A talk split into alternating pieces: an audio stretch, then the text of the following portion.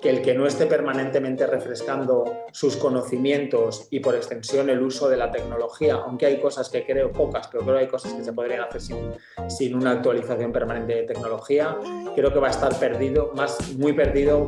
Episodio 31 del podcast Mastermind. Hoy tratamos el tema de marketing en formaciones con Sergio Rosalén. Sergio, ¿qué tal? Muy buenas tardes. ¿Cómo estás? Buenos días. ¿Qué tal, Santiago? ¿Cómo estás? Buenos días. Muchas gracias por invitarme. Pues la verdad que súper contento de que estés por aquí. Para mí eres un referente en el marketing y te voy a exprimir a todo lo que pueda. Pero antes de nada, déjame que presente el podcast. Este es el podcast Mastermind. Mi nombre es Santiago Esteban. ¿Y qué vais a ver aquí? Aquí lo que vais a ver son experiencias. Por eso tenemos un invitado de experiencias sobre todo lo que tenga que ver con empresas, con tenerlas, con venderlas y por supuesto, por empezar con ella, con el emprendimiento. Así que vaya, va pues sobre liderazgo, comunicación, sobre eh, marketing, eh, todo lo que tenga gestión del tiempo, todo esto, vienen los invitados, sueltan sus experiencias, nos las cuentan y nosotros las empaquetamos y pues la podéis utilizar en vuestro día a día. Así que, como recuerda que una mastermind es, sobre todo, se nutre de las experiencias de los demás. Así que por eso tenemos aquí a nuestro invitado. Bueno, voy a presentar así brevemente a Sergio. Para mí, Sergio, sobre todo, sorprendente, me sorprendió sobre todo ese, ese halo de, de padre que tiene. O sea, yo pensaba, te lo juro, lo conocemos, yo lo conozco de verlo en pantallita chiquita, siempre una persona seria, responsable, como debe ser, ojo, ¿eh? Pero de repente cuando apareció un día, apareció su hijo por la pantalla y es como, oh, Dios mío, qué maravilla. Pero sobre todo Sergio, eso, pues es un padre, pero eh, Sergio experto internacional en, marketing, en comunicación, en liderando proyectos y es el director de marketing y comunicación del Instituto de Pensamiento Positivo de Sergio Fernández, donde tuve el privilegio de estudiar con ellos, que me parece a mí que esto, no sé qué opina Sergio, esto ya no es estudias y ya nos vemos, ¿no? Me parece a mí que esto va para largo, ¿no?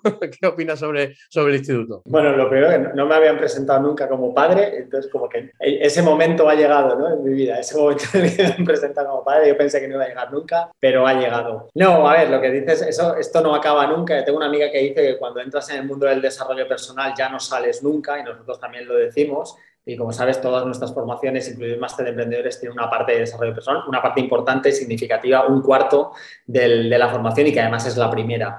Eh, y no es casualidad, ¿no? que creemos que no hay desarrollo profesional sin desarrollo eh, personal. Pero es curioso que, que tú me estás entrevistando ahora aquí porque has hecho el máster de emprendedores, seguro que tienes contacto con los compañeros de tu edición del máster de emprendedores, nosotros estamos poniendo en marcha un mastermind, permanentemente se están creando quedadas, encuentros, reuniones, summit de alumnos del máster de emprendedores y del máster de desarrollo personal. Y es verdad que la formación, yo creo que más en el siglo XXI, no es algo como que tú vas, entiendes te, sueltan un concepto, te lo llevas a casa y ahí se acaba, ¿no? Sino que es una cosa 360 grados y que, y que continúas con ello toda, toda la vida. Y nosotros pretendemos que el máster de emprendedores y el máster de desarrollo personal sea así, se cree una comunidad y que esa comunidad te la lleves para siempre. Pues tengo que decir que doy fe porque sigo en la mastermind que creamos eh, gracias a, esta formación y eso, vamos quedando, nos vamos conociendo, desvirtualizándonos, que es algo maravilloso conocer a gente después de las pantallas. Así que la verdad que yo, yo solamente tengo palabras de agradecimiento hacia hacia esta formación que hicimos. Y bueno, vamos a hablar un poco más de, ti, Sergio, que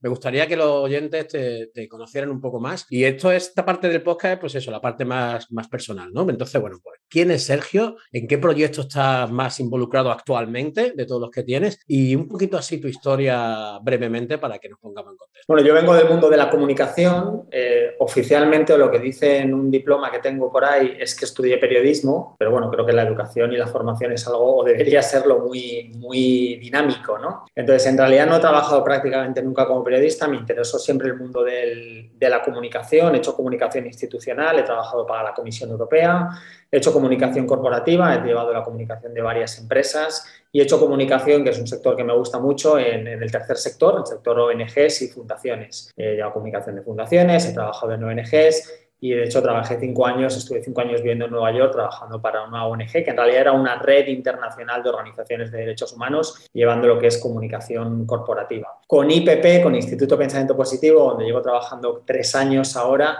entré también con ese cometido, entré también en la parte de, comunicación y por comunicación en sentido amplio, ¿no? Eh, relaciones, eh, comunicación externa, prensa, página web, redes sociales. Luego aquello evolucionó a una parte de marketing y de marketing online y ahora en realidad en los proyectos en los que más estoy involucrado en IPP es en la parte de formación online, eh, que era algo que nosotros ya teníamos avanzado antes de que empezara el tema del virus eh, y que ahora prácticamente es el 100% de la, de la, formación que damos, formación online, no solo en el máster de emprendedores el máster de desarrollo personal, que ya lo teníamos creado en su momento, sino también en otras formaciones que estamos eh, creando. No nos quedamos aquí, ahora si me preguntas por en qué proyecto estoy metido, pues estoy en un proyecto, entre muchos otros, precioso, que es como el nuevo IPP, el nuevo Instituto Pensamiento Positivo. Queremos darle un lavado de cara a la, a la organización, en cierto modo digitalizarnos y ser una empresa más online, que ya lo somos bastante, pero, pero darle este lavado de cara.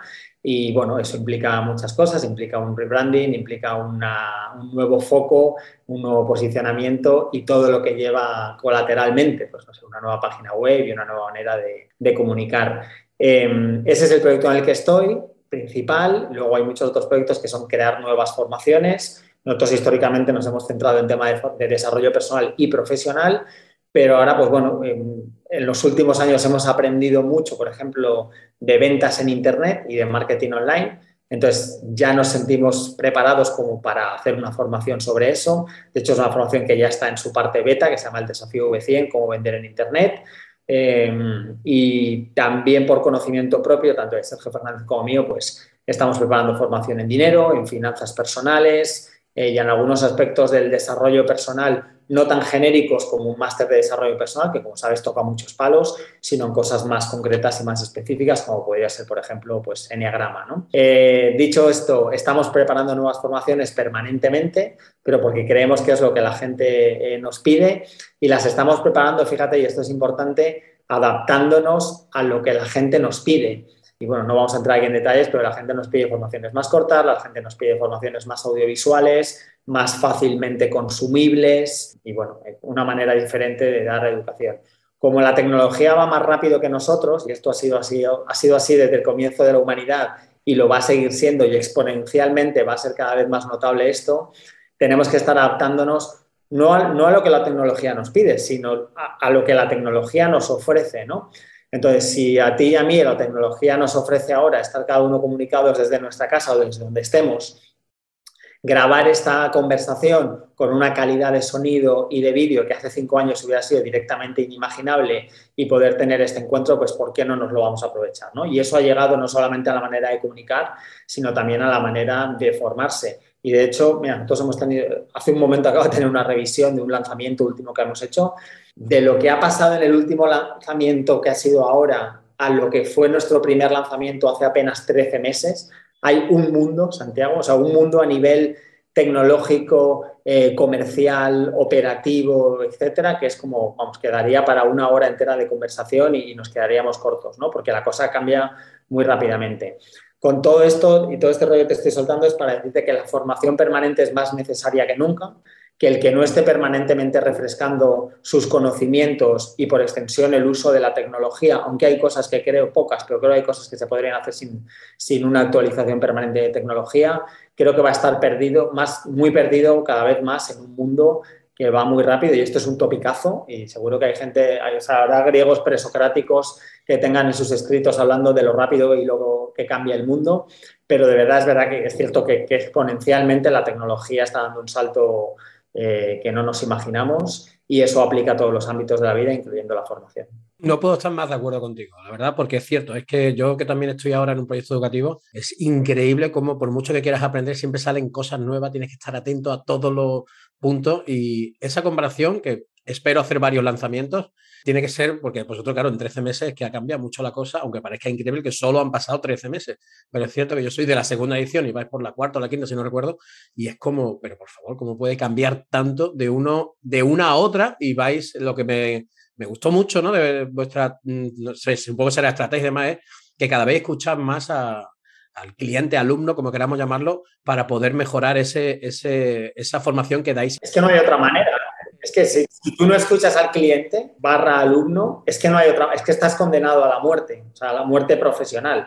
Pero da igual que vendas medias en una mercería de Avilés a que vendas formación online de ticket alto. Es que da, da, exactamente lo mismo. Si tú no escuchas al alumno que de manera natural va a tener necesidades nuevas según avance la vida, imagínate, el año pasado estábamos, había una parte del planeta que estaba confinada, había restricciones y tal entonces la gente te decía, quiero mucha formación online, porque toda la formación presencial no la puedo hacer. Ahora está sucediendo algo, eh, bueno, eh, o sea, sigue habiendo virus, pero ya no hay las restricciones que tenemos, ¿no? Entonces, mucha gente decía, la educación online ha venido aquí para quedarse. Y aunque no haya restricciones, la gente no va a volver a ir a la universidad o a la academia. O la gente no va a volver a bajar a la zapatería de su barrio y va a seguir comprando todo por Amazon. Pues fíjate que nos hemos equivocado.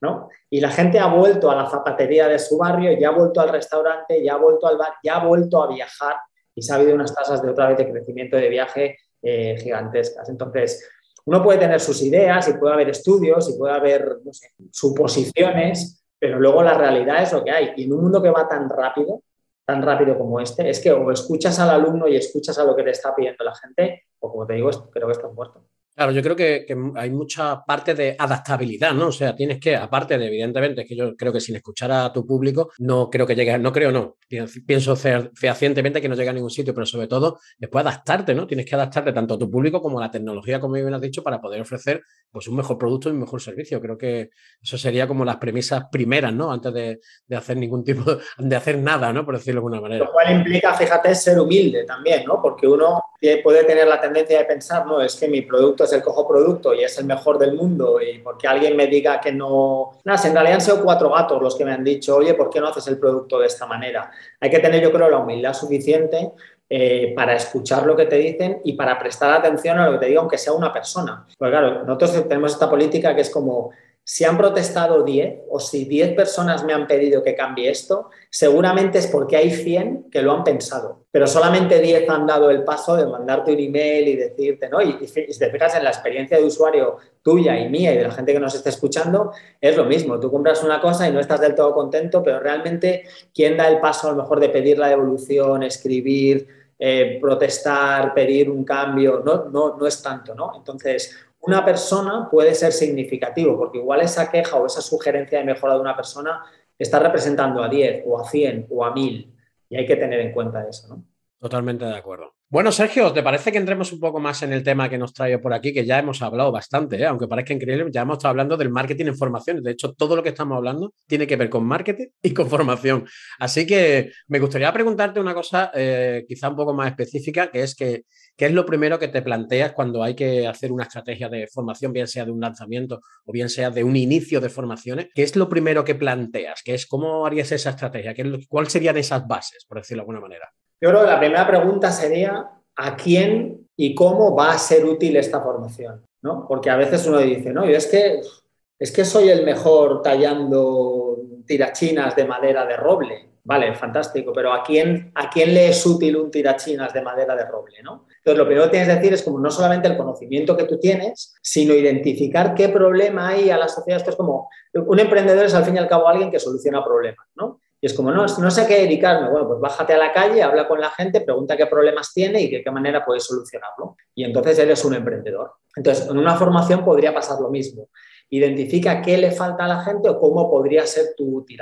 Pongo un ejemplo, finanzas personales. No tienes más que mirar la prensa y mirar las encuestas para ver que realmente tenemos un problema con las finanzas personales. La gente no sabe encontrar su dinero, la gente no entiende cuando firma una hipoteca, nadie realmente te enseña mucho de economía ni de finanzas y al final es un poco, bueno, conceptos muy básicos del ahorro y tal, pero la gente ni lleva un control de sus finanzas y luego se sorprende que no hay. Ahí hay una carencia, ¿no? Está claro. Entonces, si yo estoy pensando en sacar un máster de finanzas personales o una formación sobre gestión de tu dinero o de tus finanzas personales, tendría que pensar primero a quién le va a ser útil.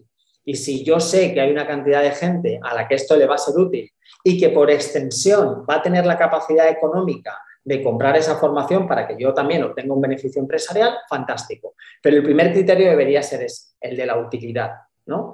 Entonces, el otro día, por ejemplo, pongo un ejemplo que es muy gráfico. Hubo un alumno, eh, sabes que en los másteres tenemos este concepto del aula abierta, que es el aula abierta, que es como yo sé mucho, todos sabemos mucho de algo, por lo menos de una cosa en la vida.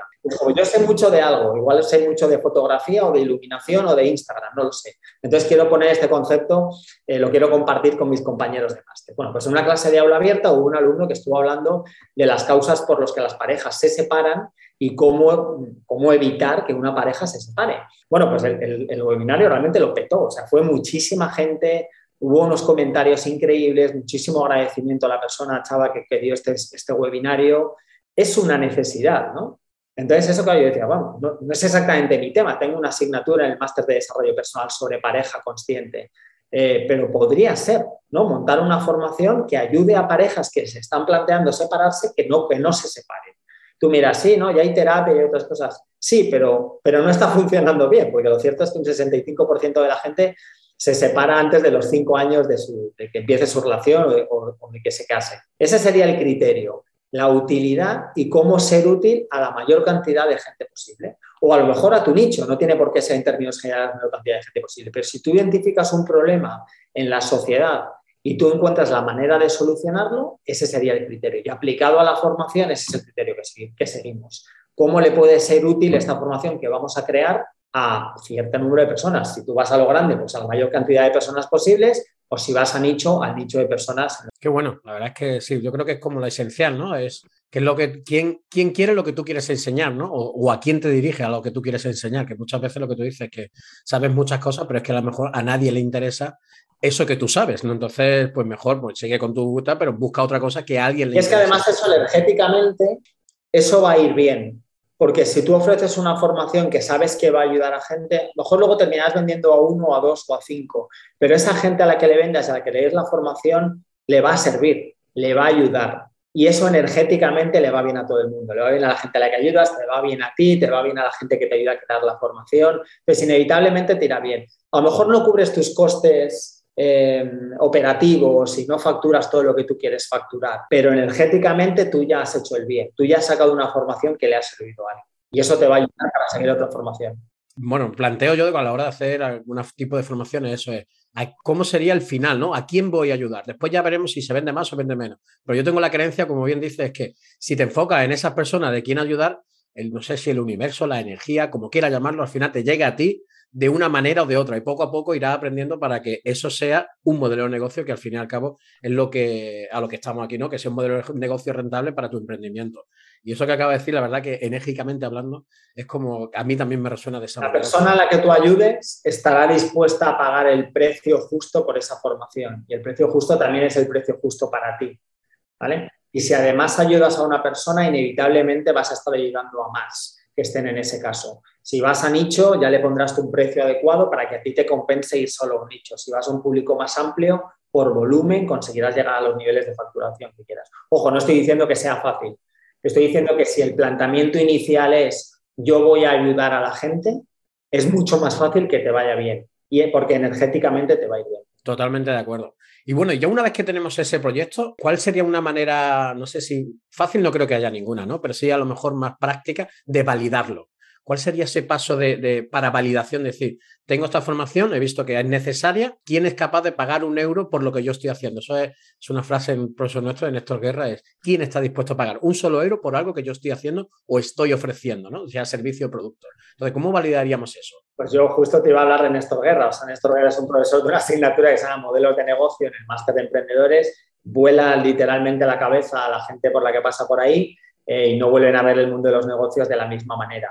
No vamos a entrar ahora en toda la teoría de cómo validar un negocio, pero en concreto de formaciones, nosotros hacemos en IPP una cosa que es sacar una edición beta, que es lo que a nosotros nos valida esa formación. Yo digo, no solamente a nivel operativo, de que todo va bien y el timing es correcto y no abarcamos demasiado, no abarcamos poco y los webinarios son en el momento adecuado, etcétera, sino si realmente somos útiles a esas personas que se han apuntado. Y voy a ponerte un ejemplo. Nosotros estamos haciendo ahora la edición beta del, programa Desafío V100, que es una formación para vender en Internet. Yo llevo dos meses y pico con esto y más o menos yo ya he validado la operativa. Me quedan cinco meses más, pero yo ya he validado que más o menos esto funciona. Pero todavía no he validado que la gente que forma parte de esa formación está alcanzando un nivel de ventas que es satisfactorio para ellos y para nosotros. Es decir, una formación en concreto que va de vender en Internet yo todavía no he validado, porque no ha pasado el tiempo suficiente, que esa gente, que esas personas, que esos alumnos han vendido lo que quieren vender. Entonces, eso es importante validarlo. No solamente decir, ah, vale, perfecto, mi producto está, todo está bien, lo ha visto mi primo y mi cuñado y las fotos están correctamente y ortográficamente no hay ninguna falta. Está bien, eso hay que hacerlo, pero también hay que validar que se, que se resuelve el problema inicial que nosotros queríamos resolver con el alumno. Y si había un problema inicial en el alumno de que no vende lo suficiente en Internet, yo tengo que validar que efectivamente eso funciona. Y necesito una o dos o cinco o quinientas personas a los que ese curso en concreto, estamos con el ejemplo del curso Vender más en Internet, ha ayudado. Y eso es validar un producto. o sea que al final parece ser que lo hacéis como de dos versiones, validar si realmente es vuestro producto o servicio, modelo de negocio es viable como empresa, pero después también validáis que lo que estáis ofreciendo le vale a la persona a la cual le ha ofrecido esa, esa formación, ¿no? Para ver como una doble, no sé si es una doble validación, pero claro, la segunda requiere de un tiempo para ver si esas personas han implementado los conocimientos para... Suena un poco levitar dos metros sobre el suelo y que, que esto se tome con pinzas, pero si tú ayudas a alguien, y esto ya lo he dicho antes, si tú sirves al propósito de esa persona para ayudarle a que consiga su objetivo, te va a ir bien, te va a ir bien. O sea, va a ser algo rentable económicamente. Luego habrá que ver si tú subes el precio o lo bajas, o la formación la da un profesor o la da un 50, o si la plataforma es más cara o más barata. No lo sé, pero te va a ir bien, porque en el fondo tú estás ofreciendo algo que a la gente le sirve. Y luego ya veremos si facturas 100 o facturas 1000 o si tu coste neto es del 50% o es del 2%, no lo sé, pero, pero te va a ir bien porque además vas a sentar la base para seguir solucionando problemas de la gente. Vas a ganar experiencia, vas a tener una base de, alumnos que han pasado por, por, ahí, por tus formaciones, que van a hablar bien de ti, que probablemente te van a comprar una segunda formación. Es muchísimo más difícil venderle algo a alguien que no te conoce de nada y que nunca te ha comprado que venderle por segunda, tercera y cuarta vez a alguien que ya te ha comprado. Es muchísimo más difícil la primera venta.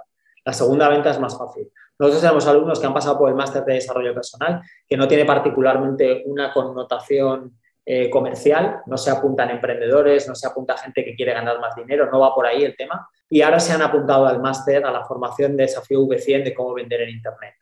¿no? Porque dicen, hostia, es que yo confío en vosotros. O sea, yo confío en vuestra formación, sé lo que dais, sé que sois generosos en contenido, sé que las cosas funcionan entonces, sí, yo, yo, quería solucionar mi problema de desarrollo personal o, tenía esta carencia de desarrollo personal, pero, pero, es que resulta que también vendo sillas en Internet, ¿no? Porque tengo una manera de ganarme la vida, entonces me apunto a esta formación. Entonces, eso, como decía, te va a ir bien energéticamente en el momento en que tú soluciones, porque la gente va a seguir teniendo problemas. Es decir, problemas vamos a tener siempre. Buenos y, buenos y malos, ¿eh? pero problemas Siempre va a haber problemas, eso, bueno y malo, pero sí que es verdad que yo sí, es, es cierto de que si tú haces lo, tú haces, yo ahí tengo una frase muy, muy repetida que lo digo siempre, digo, si tú haces todo lo que tienes que hacer dejar de enredar, o sea, de hacer lo que tienes que hacer, inevitablemente y evidentemente con, con el propósito de ayudar a alguien, porque de aportar un talento, un valor a la sociedad, a, a tu hermana, a tu amigo, a, a tus clientes, etc, etc. Pero siempre aportando, inevitablemente te tiene que ir bien, porque si lo hace, no sé, yo a lo mejor soy, como tú dices, un poco así hierbas, ¿no? no sé, si lo haces todo con buena intención, buen corazón, es que es muy difícil que te vaya. No, muy difícil. Fíjate, que le doy la vuelta. no sé si te irá bien haciendo eso, yo creo que sí. Lo que sí que sé seguro es que si no haces eso, no te irá bien. O sea, si no haces cosas pensando en cómo puedes ayudar a la gente eh, y en cómo puedes hacer pues, este mundo un lugar mejor con lo que tú sabes hacer, seguro que no te irá bien.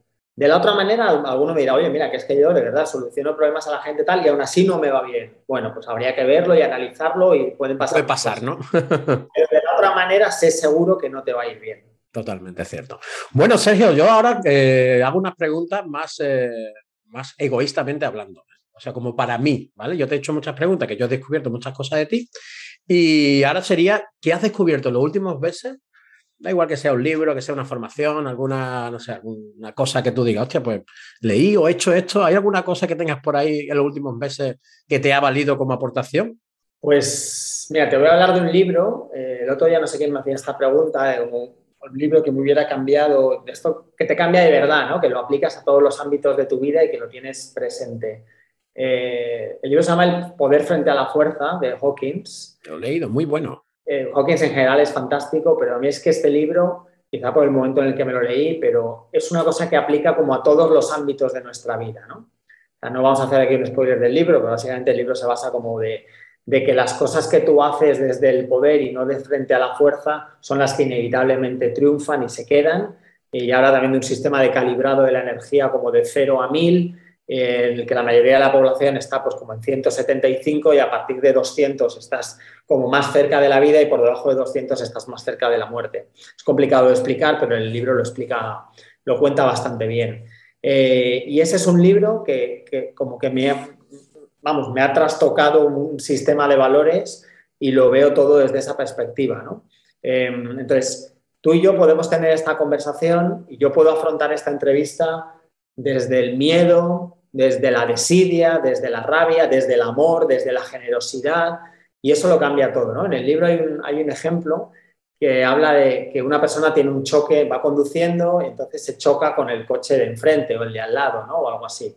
Y entonces los dos conductores bajan del coche y se enfrentan, ¿no? A esa, vamos, se enfrentan, se ponen cara a cara y a partir de ahí empieza una conversación.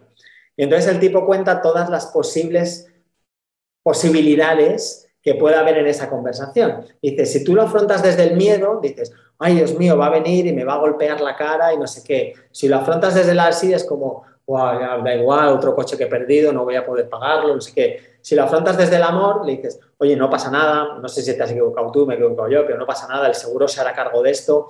Entonces, va describiendo una situación cotidiana desde muchos puntos de vista que el ser humano puede tener, todos ellos posibles y todos ellos válidos pero que te, acercan más a la vida y al amor o te acercan más al miedo y a la muerte, ¿no? En esa escala. Todo esto para contarte que ese libro a mí me ha influido, le recomiendo a todo el mundo que lo lea, El poder frente a la fuerza de David Hawkins, eh, y que es, vamos, un cambio de paradigma brutal para los negocios y para la vida en general. Doy fe porque me lo he leído y la verdad que a mí me, me reventó la cabeza en muchos sentidos, el tema del, de, muchas cosas, ¿no? Cuando cuenta lo del azúcar, el edulcorante y demás, y es como los niveles de cuando te pones el brazo y baja, la es como digo, pero y lo comprueba que es muy bueno porque hay muchísimas cosas que son ejercicios, ¿no? Y lo comprueba y dice, Dios mío de mi vida. O sea que pondremos el enlace abajo en, el, en, el, la, en la, descripción del podcast, pondremos este, este libro de, de, Hawking porque la verdad que es muy altamente recomendable. Y ahora la última pregunta ya. ¿Tienes alguna pregunta para mí? Fíjate que esta sería la última pregunta. ¿Tienes alguna pregunta para mí? ¿Qué crees que yo te pudiera ayudar o que quieras averiguar. Es igual. O sea, mi pregunta para ti, y, es muy buena pregunta, es, tú que has hecho el máster de emprendedores em, y que has pasado por esta fase de desarrollo personal, de modelos de negocio, de productividad, de finanzas, de ventas, de marketing, etcétera. O sea, sí que me gustaría preguntar, porque es algo que preguntamos a todos los alumnos. Tenemos, no sé, más de 10.000 personas que se han jugado con nosotros. Solo el último año han pasado 800 personas solo por los másteres sin contar las formaciones eh, más de cursos online, más pequeñas, pero sí que aprovecho para preguntarte cómo te ha cambiado el máster, ¿no? Es decir, alguien que yo no, sé tu contexto y no sé dónde venías hace un año, pero no sé si leías libros tipo El poder frente a la fuerza, ni si estabas familiarizado con el desarrollo personal. Pero sí que aprovecho para preguntarte, como alumno del máster de emprendedores que eres, pues, cómo te ha cambiado la vida a, ambos niveles, ¿no? a personal y a profesional. Pues mira, a nivel personal, a nivel de desarrollo personal, yo ya venía de, leer más libros sobre desarrollo personal, pero sí que no con esta avidez, ¿no? O con este enfoque. Sí que es verdad que te pone en el, en el punto de decir, hay tantísima literatura que decirte los libros que saben que están como testados es como algo maravilloso, porque a mí soy un lector o me considero un lector, no sé si voraz, ¿no? Como, como un alumno vuestro también, ahí está Onda Rubia, ¿no? Onda Rubia era sino Jesús, ¿no? Jesús, Jesús Rubia. Rubia, ahí está. Que ofrece un curso de lectura rápida que incluimos en todos los másteres. Correcto. Y ahí es como, yo suelo leer aproximadamente uno, no sé, uno por semana, siempre cae, siempre eso es como de, de, base, ¿no? Y entonces, claro, muchas veces pues me divagaba bastante, pero ahora yo, vamos, tengo una lista literal de primero este, después este, después este, después este. Y sí, y todo combinado, no solamente leyendo un libro, como voy a leer este libro, sino que tengo este libro para desarrollo personal, pero tengo este libro para mejorar en mi emprendimiento, este libro para finanzas. Entonces, como que cada mes tengo un libro de desarrollo personal, otro de finanzas y otro de, conocimiento, ¿no? Es decir, me hace falta aportar conocimiento a, mi emprendimiento. Entonces, siempre tengo tres o cuatro libros por leer, así, por la que si la gente que viene a mi casa es un poco friki, porque está entre los libros, la Prime, no sé qué, estoy un poco friki en ese aspecto. ¿Y qué me ha cambiado a mí a nivel profesional? Pues mira, básicamente me ha puesto en el sitio que creo que debería de haber estado. O sea, llevo divagando por la vida mucho en diferentes eh, trabajos, en diferentes emprendimientos, en diferentes posturas y a mí me hubiera encantado que esta formación me la hubieran dado cuando tuviera 16 años. Parece una... Pero es que te dicen cosas que por desgracia en la escuela no te la... No es que ni te la dicen, al contrario. No sé si se, lo ponen en mal, en mal uso, ¿no? Como dicen, no hagas esto, no inviertas, no eh, la seguridad, mm, busca esto, busca aquello. Y es como, esa parte existe y está bien, que le dije la lo que quiera, pero sí está este punto, ¿no? Este punto que esta incertidumbre o esta diferencia o, o, este otro, otro punto, ¿no? Y eso es ese descubrimiento fue, fue como un descubrimiento acelerado, ¿no? Porque el curso, como tú bien sabes, el máster es como, es muchísimo conocimiento en un tiempo, aunque parezca un año, uh, ¿cuánto tiempo? Ojo, en un año tienes que vivir, tienes que trabajar, ganar dinero y estudiar. Y era como algo, decir, y leer, y ver vídeos y demás, y informarte, y encima hacer, en mi caso era hacer mi propio proyecto. Pues todo eso es posible porque sabemos gestionar mejor el tiempo, es posible porque nos ponemos eh, a foco, nos ponemos a lo que tenemos que hacer y dejarnos de tonterías. Es posible porque sabemos dónde tenemos, tenemos un propósito, tenemos un, sabemos a qué hemos venido, tenemos ese talento que hemos descubierto y es posible porque nos enseñáis todas las herramientas que te, hacen, te van a hacer falta, tengas un emprendimiento online, tengas una tienda de zapatos o para tu vida misma, que al final creo que todos nosotros tenemos que tener intrínseco el hecho de vendernos, comunicar y ver qué le podemos ofrecer a la sociedad. Y esos tres conceptos creo que están muy olvidados en la sociedad, están muy olvidados sobre todo en el sistema educativo. Y creo que ese refresco memorial que me habéis hecho a mí personalmente es lo que me ha cambiado la vida. De hecho, por vosotros, yo estoy actualmente, que no tiene nada que ver con el podcast, pero yo estoy actualmente en un proyecto educativo para, eh, porque mi, gran propósito de vida es cambiar la educación y no sé cómo, no es que no sepa cómo, sí sé cómo, pero eh, desde hace muchos años. Entonces, estoy en ese proyecto educativo para que las próximas generaciones, es como plantar semillas, que las próximas generaciones hagan que la educación sea un poquito más libre. Debería ser libre, pero aunque sea un poquito más libre, yo seré ya más que feliz, porque ya tanto, no sé, salchichas, salchichas, salchichas, somos todos iguales. ¿eh? ¿No? Eso que has dicho tú al principio, de decir, eh, tenemos un, soy, tengo un título en la pared que pone periodista. Y no, sé, no es que me parezca triste, pero fíjate el tiempo que habrás invertido en ese papelito y ahora es como algo, no te voy a decir residual, pero está ahí, ¿no? Joder, tío, podía haber, ese, ese tiempo se podía invertir de una manera mucho más efectiva. No sé si me, explico. Ya lo creo. Y creo, que es necesario ese cambio o ese, o ese conocimiento de que por lo menos las personas estén informadas de que hay otro mundo ahí, aparte del que nos dice la tele o el que nos dice la universidad o el que nos dice el título que tenemos ahí pegado.